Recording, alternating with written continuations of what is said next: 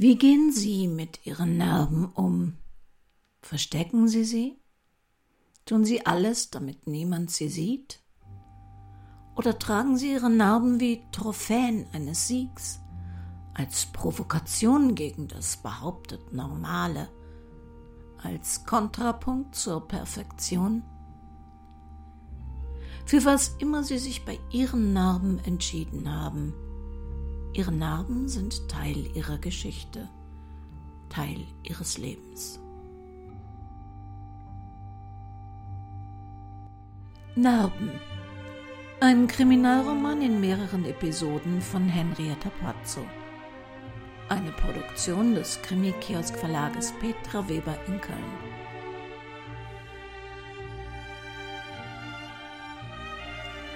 Musik Adagio von Tommaso Albinoni.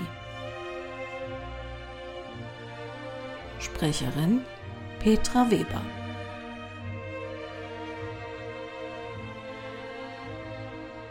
Sie hören Episode 3.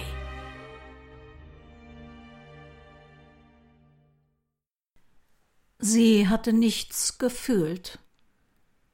In den ersten Minuten war sie nur damit beschäftigt gewesen, den Inhalt des Satzes Ihre Mutter ist gestorben zu begreifen.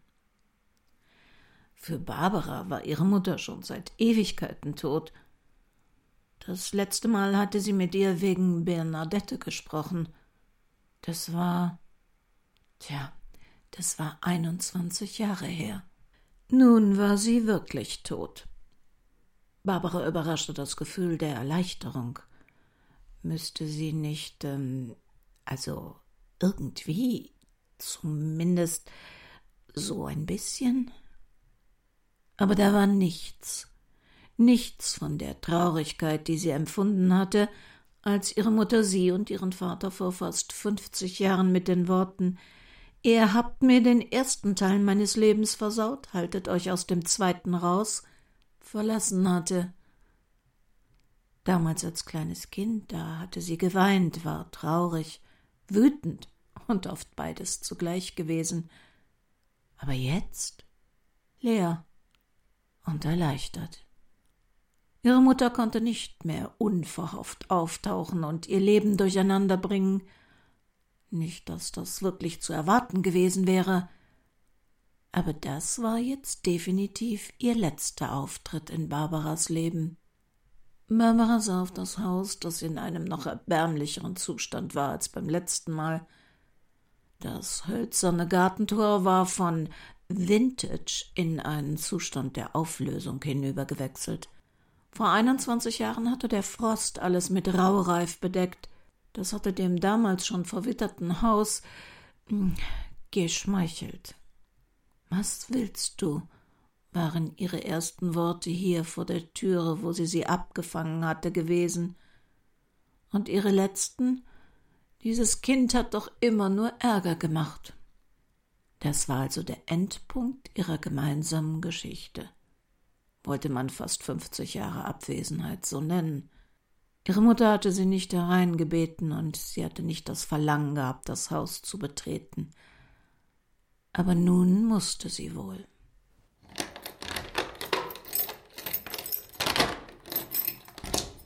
Ach, innen sah es nicht viel besser aus als draußen, wo das Unkraut jetzt endgültig Besitz vom Mauerwerk zu ergreifen schien.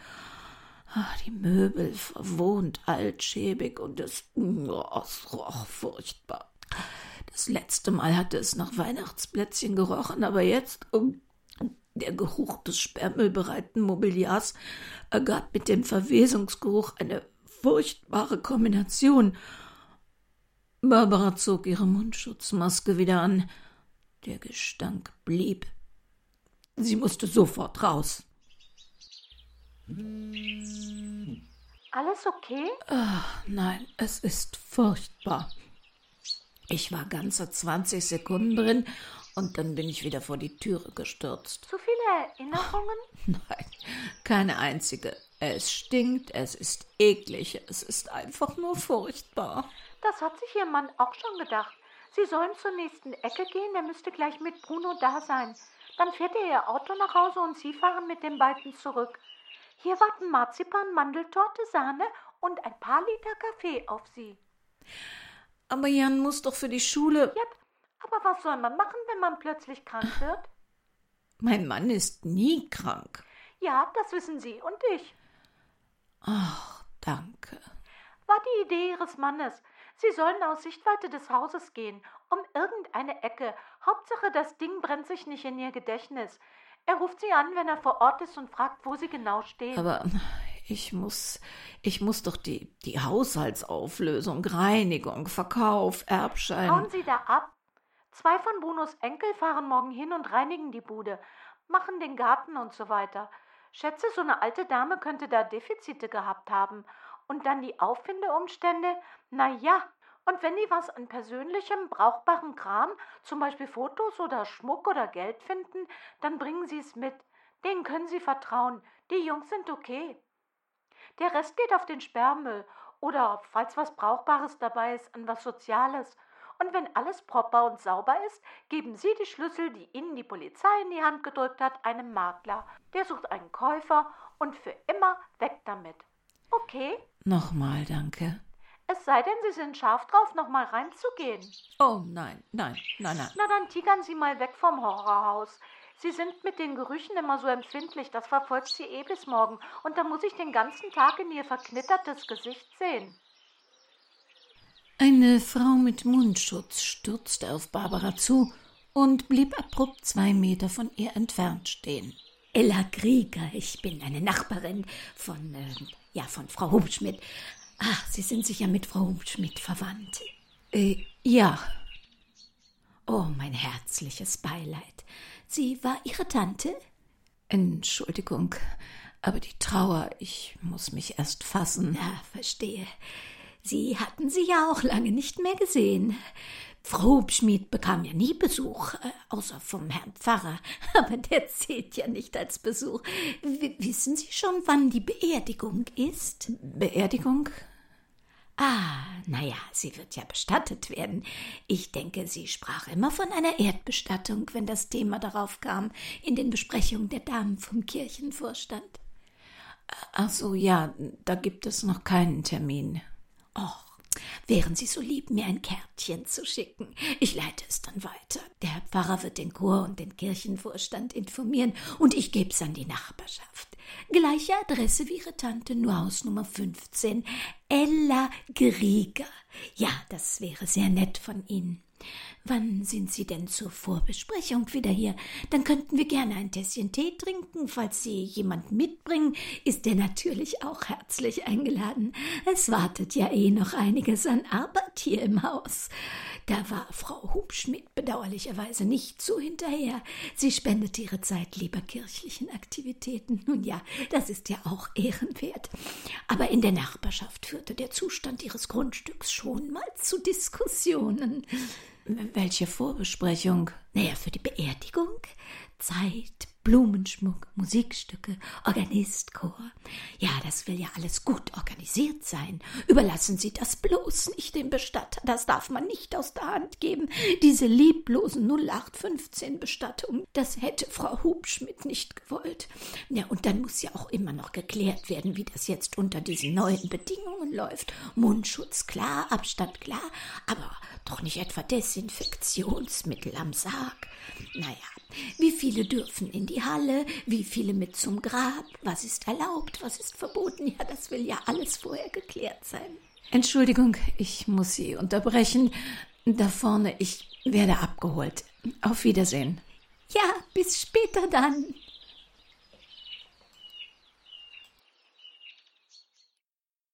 Tja, die Worte ergaben kein Muster. Sylvia Klammer schob die bunten Schokopapierchen auf der Tischplatte des Konferenzraums hin und her. Substantive, Verben, Adjektive, Adverben. Oh, die Worte hatten keinen gemeinsamen Nenner. Oder doch, sie waren alle klein geschrieben. Aber inhaltlich? Ach, beim besten Willen konnte Sylvia nicht erkennen, was sie miteinander zu tun gehabt hätten. Ja, war das sowas wie eine Vorbereitung auf einen Poetry Slam? Vielleicht übte er auch nur ein Erstklässler schreiben. Aber Worte wie alsbald, aktuellen, das war doch merkwürdig für ein Schulkind. Ja, und die Schrift, die Schrift war keine Kinderschrift, nicht krakelig oder ungelenk. Vielleicht jemand, der Deutsch lernte? Vielleicht bekam da jemand Schokolade von einem gutmeinenden Freund mit Worten, die quasi Vokabeln zum Üben waren, mit denen man Sätze bilden sollte. Das wäre möglich. Und sie sind alle klein geschrieben, weil der Schüler entscheiden muss, wie sie im Satzbau an welcher Stelle geschrieben werden. Tja, ja, das könnte es sein. Aber wie aufwendig, die Schokolade auszuwickeln, zu beschriften, wieder einzuwickeln und dann vom Schüler wieder auswickeln lassen? Das würde ja noch Sinn machen, wenn die Schokolade als Motivation dienen sollte. Aber das wäre sie nur, wenn der Schüler sie auch essen würde.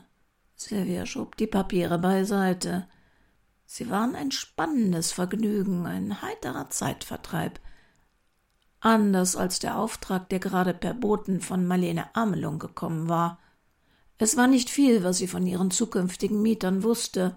Nils und Caroline Wiesinger, 42 und 38 Jahre alt, keine Kinder. Vermögend. Adresse ganz in der Nähe, aber nobel. Ein, ein Familienhaus. Als Umzugsgrund? Zu großer Garten? Hä? Was war das denn für ein Grund? Bei den Verhältnissen konnten sie sich eine Fußballmannschaft aus Gärtnern zusammenstellen. Konnte man überhaupt einen zu großen Garten haben? Selbst Balkone konnten nicht groß genug sein. Über Einkünfte oder Höhe des Vermögens hatte Frau Amelung keine Angaben gemacht, sondern nur Sternchen vergeben. Es schien fünf Sterne waren sowas wie ein Tycoon. Ein Stern war immer noch Millionär. Die Wiesingers hatten drei, also mehrfache Millionäre mit Grundbesitz und Firmenwerten. Der Mietvertrag war noch nicht ausgehändigt worden. Man hatte noch die Umbauarbeiten einbringen wollen. Offiziell. Inoffiziell sollte es eine Woche Zeit verschaffen. Seltsam. Mit denen stimmte was nicht. Frau Amelungs Gespür trug nicht. Nichts, absolut nichts war im Netz über die Wiesingers, weder über Nils noch über Caroline zu finden. Das Haus war auf Google Maps unkenntlich gemacht worden. Bruno hatte Barbara mit zu sich genommen, Dort war im Garten schon der Kaffeetisch gedeckt. Sylvia Klammer entschloss sich später beim Haus der Wiesingers vorbeizufahren. Häuser verrieten viel über ihre Bewohner. Nach dem Kaffeetrinken und der heimlichen Hausbesichtigung würde sie weiter nach Informationen über die Wiesingers suchen. Barbara Manott war heute sicher nicht mehr einsatzfähig, aber die Zeit rannte. Ach, beruhigend, ein neuer Brunnen, den du dir hier zugelegt hast. Ja, ich weiß, ist ein bisschen kitschig. Aber weißt du, ich mag es kitschig. Die anderen hatten es aber sehr eilig. Ja, Jan hat jede Menge Arbeit zu Hause und Sylvia. Naja, wir haben einen Auftrag, also mal was Größeres. Wenn wir das gut hinkriegen, dann gibt es vielleicht sogar Folgeaufträge. Aber wir haben ein Zeitlimit. Nur was fühlst du? Schmerz? Was für ein Schmerz? Trauer? Nein, nein, nicht Trauer. Es ist mehr. Es ist mehr der Verlust. Glaubst du, ihr habt eine Chance verpasst, euch zu versöhnen? Oh, nein. Sie ist. Sie war eine kaltherzige, bösartige Frau. Und bitte sag jetzt nicht sowas wie, sie war deine Mutter, man muss einen Weg finden. Das sag ich gar nicht. Auch schlechte Menschen haben Kinder. Kinder machen einen nicht zwangsläufig zu einem besseren Menschen. Weißt du, wenn mich einer nach meiner Mutter gefragt hatte, dann habe ich immer gesagt, tot, gestorben, Unfall. Du bist durch die Sache mit Bernadette einer der wenigen, die wissen, dass es eine Lüge war. Und jetzt ist es plötzlich keine Lüge mehr. Warum hast du gelogen? Ach, weil die Leute nie akzeptieren wollen, dass es manchmal besser, gesünder, seelenrettend ist, sich bestimmte Menschen einfach vom Leib zu halten. Es scheint einen gesellschaftlichen Zwang zu geben, auf Kinder oder Eltern einzuwirken, damit sie sich versöhnen. Es ist wohl undenkbar, dass es Fälle gibt, in denen Eltern und Kinder besser Abstand zueinander halten. Und diese Diskussion, hast du's denn auch schon oft genug versucht? Sie ist alt, gib ihr eine Chance, sei nicht so hart, später ist es zu spät, dann tut es dir leid, alles hat zwei Seiten, bla bla bla bla, die war ich echt leid. Eine tote Mutter war schnell abgehakt. Ohne moralische Belehrung oder Überstülpen meines schlechten Gewissens, das man aus Sicht anderer unbedingt haben sollte. Ich hatte es satt, mich dafür zu verteidigen, dass ich meine Mutter für einen schlechten Menschen halte. Also hielt. Ich wollte einfach nicht, dass irgendetwas von ihr Einfluss auf mein Leben hat. Und das siehst du nach ihrem Tod auch noch so. Ja, nur diese Beerdigung, also davor graut es mir. Brauchst du etwas, eine Zeremonie, eine Rede, Musik, um Abschied zu nehmen? Nein, das liegt alles hinter mir, und zwar schon sehr lange. Es tut mir leid, das zu sagen, aber es ist nur noch eine gesetzliche Verpflichtung für mich, die ich erfüllen muss. Na dann, ich kenne da einen Internetanbieter. Nur in meinem Alter kommt man ungefragt an solche Informationen. Aber der macht das sehr günstig Urne, irgendwo nett verbuddelt, wo gerade günstig. Große Auswahl vom Standort hast du aber nicht. Du bekommst hinterher immer eine Information, wo sie liegt. Es klingt ja großartig. Ich bin erleichtert. Oh, es wird Ella Grieger aber enttäuschen. Ist eine Nachbarin meiner Mutter, die hätte lieber das volle Programm. Na wunderbar, dann kann sie das ja ihren eigenen Hinterbliebenen aufschreiben. Es kommt nicht darauf an, was eine Ella braucht. Es kommt darauf an, was dir gut tut. Und da hat keiner reinzuquatschen. Wir machen das so. Schick mir den Link von dem Institut. Ich will nicht, dass meine Wunden wieder aufreißen, nur weil eine gesellschaftliche Norm mich zu etwas zwingt, was ich nicht will oder was mir einfach nicht gut tut. Barbara, du hast keine Wunden mehr. Das ist alles viel zu lange her. Du hast Narben, und Narben, ob groß oder klein, schmerzen manchmal in bestimmten Situationen bei Bewegungen oder Wetterwechsel. Aber der Unterschied zu Wunden, sie sind nicht mehr gefährlich. Eine Wunde kann immer wieder aufreißen und sich entzünden, eine Blutvergiftung hervorrufen oder sogar zum Tod führen. Nur das tut eine Narbe nicht.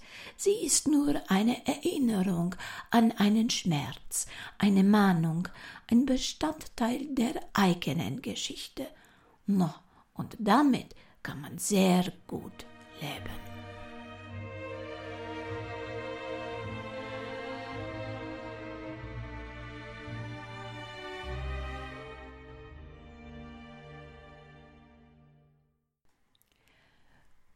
Falls Sie gerne mehr über die letzte Begegnung von Barbara mit ihrer Mutter erfahren möchten und vielleicht neugierig sind, wer Bernadette ist, dann empfehlen wir Ihnen den allerersten Fall von Barbara Manott, Blutsbande, der nie als Podcast gelaufen ist und auch nur über unseren Shop auf www.krimikiosk.de erhältlich ist. Dort finden Sie übrigens auch das Impressum zu dieser Sendung. Wir hören uns in der nächsten Woche wieder. Ob Sie nun noch offene Wunden haben oder bereits verheilte Narben, wo immer Sie sind und was immer Sie tun, passen Sie bitte gut auf sich auf.